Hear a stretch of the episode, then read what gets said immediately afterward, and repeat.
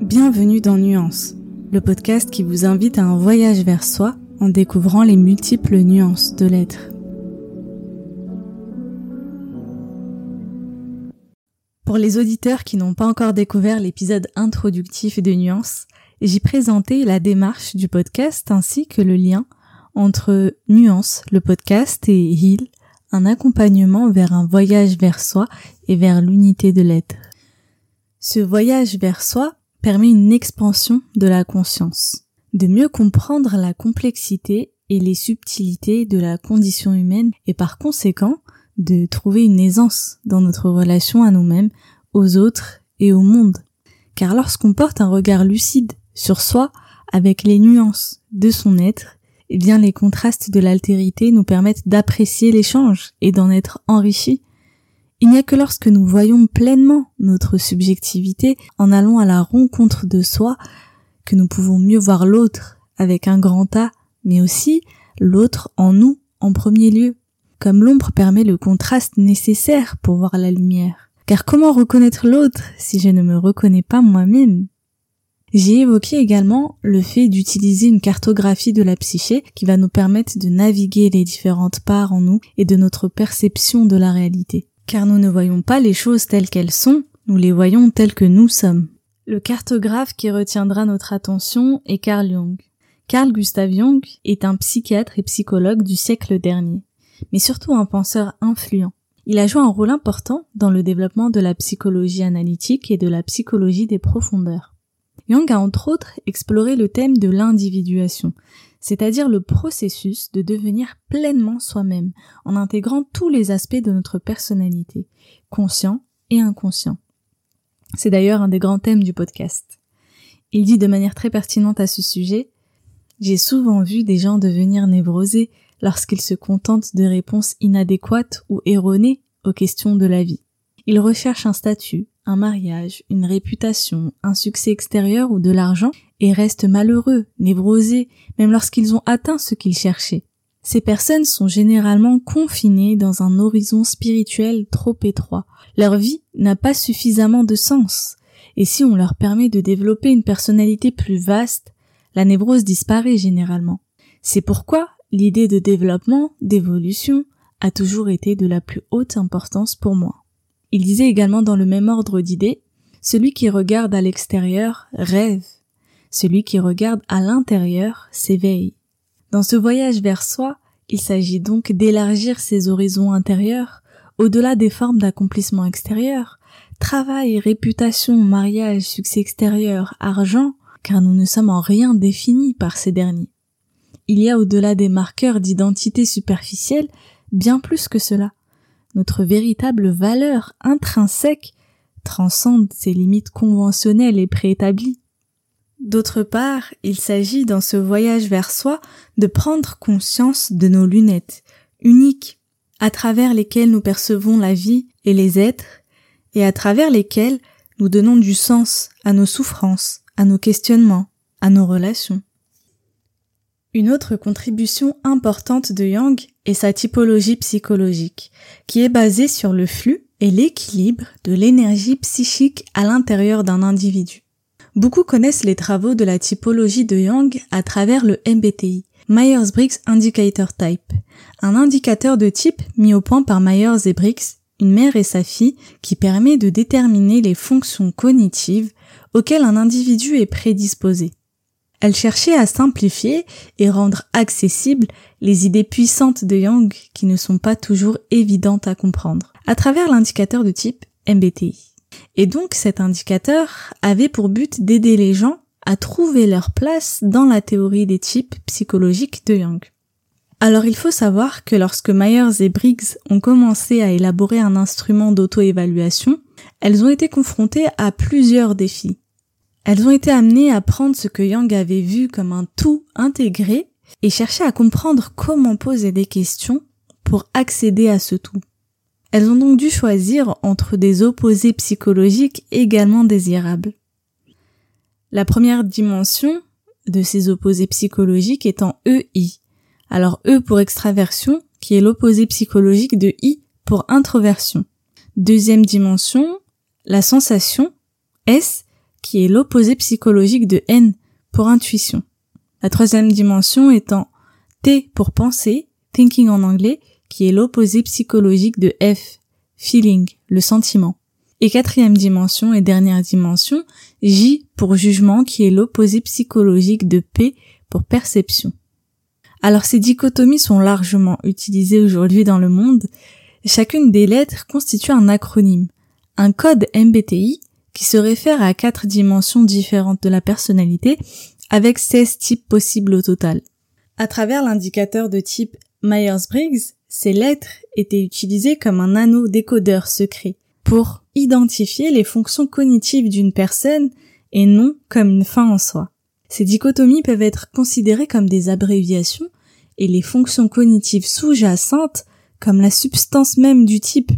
Malheureusement, il est rarement utilisé de cette manière aujourd'hui, car plus complexe, et c'est extrêmement dommage en réalité. Car le résultat néfaste est que ces dichotomies ont pris une vie propre et sont devenues un concept à part de la théorie des types. Beaucoup ont oublié que l'objectif de l'instrument était d'aider les gens à trouver le modèle de type qui leur convenait le mieux. Les individus ont été amenés à croire qu'ils étaient seulement le résultat de quatre lettres plutôt que d'être encouragés à s'engager dans un processus de découverte de soi. Par conséquent, les individus peuvent connaître les quatre lettres de leur type, mais ne pas apprécier la profondeur des informations que le type peut fournir. Connaître les quatre lettres de votre type ne vous apportera pas grand chose si vous ne savez pas quoi faire de cette information. Réduire la personnalité d'un individu à quatre lettres n'était certainement pas l'objectif de l'outil MBTI. Isabelle Myers elle-même a déclaré que, je cite, les traits qui résultent de chaque préférence ne se combinent pas pour influencer la personnalité d'un individu par simple addition de caractéristiques. Au contraire, les traits résultent de l'interaction des préférences. Il y a donc une dynamique sous-jacente. Il est également important de faire une distinction entre la cognition et le comportement pour l'évaluation du type psychologique. Le MBTI utilise le comportement observable pour accéder aux préférences cognitives sous-jacentes, tandis que la théorie de Young se concentre davantage sur les fonctions cognitives en elles-mêmes et leur interaction. Alors la cognition fait référence aux processus mentaux que vous utilisez pour donner un sens au monde, tandis que le comportement est seulement le résultat observable de votre cognition.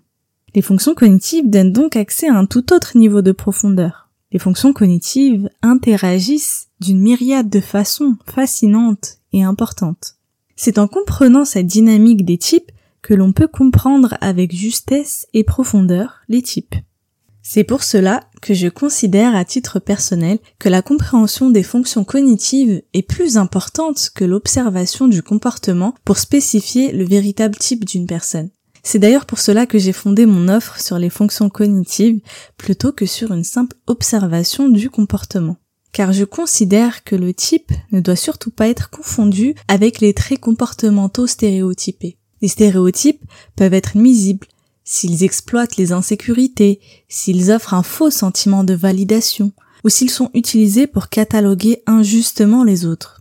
À première vue, les stéréotypes peuvent sembler positifs, car les gens veulent se sentir validés, et les étiquettes sont un moyen facile de communiquer sur soi aux autres. Cependant, les étiquettes et les stéréotypes simplistes peuvent vous enfermer dans une perception très étroite et rigide de vous-même et des autres, et de ce fait, vous priver de tout potentiel de développement et de compréhension mutuelle. La psychologie des types est complexe et nuancée, car l'être humain l'est. La popularité du système MBTI a entraîné la création de nombreux sites web destinés à évaluer les personnes, ce qui contribue à une prolifération d'informations erronées, ce qui est très dangereux car cela amène à des stéréotypes et à une vulgarisation excessive des types. Les noms donnés aux types psychologiques tels que l'amuseur, le médiateur ou encore l'avocat sont extrêmement réducteurs. De nombreuses personnes utilisent l'indicateur MBTI sans information sur le caractère dynamique de la théorie sous-jacente à l'instrument. Et cela conduit à une approche souvent superficielle et catégorique des 16 types. En ignorant les interactions dynamiques essentielles à la théorie Young-Myers, les amateurs et les professionnels passent à côté de la plus grande contribution de la théorie à l'explication et à la prédiction d'une personnalité saine.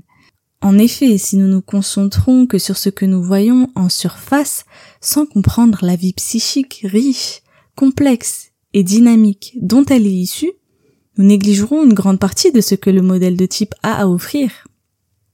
Pour autant que l'on soit informé des dangers, le MBTI peut servir positivement d'outil de base de réflexion et d'orientation.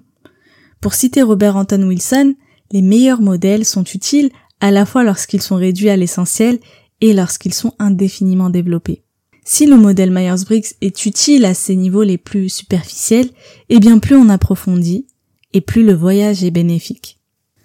En effet, il est à mon sens infiniment plus enrichissant de revenir aux sources qui ont fondé le MBTI, la théorie des types de Young, c'est-à-dire au cœur même du processus dynamique de ce que Young appelle l'individuation. Comme je l'expliquais dans l'introduction au podcast Nuance, l'individuation est un processus naturel d'autorégulation intérieure, par lequel l'homme se transforme en un être complet où il découvre et exprime pleinement ses capacités. Au cours de ce processus, l'ego fait face à quelque chose de plus vaste que lui-même, ce qui permet à l'être humain de se percevoir à la fois comme matériel et spirituel, comme conscient et inconscient. Jung disait Conscient et inconscient ne forment pas un tout lorsque l'un d'eux est supprimé et blessé par l'autre. Les deux sont des aspects de la vie. C'est en gros ce que j'entends par processus d'individuation.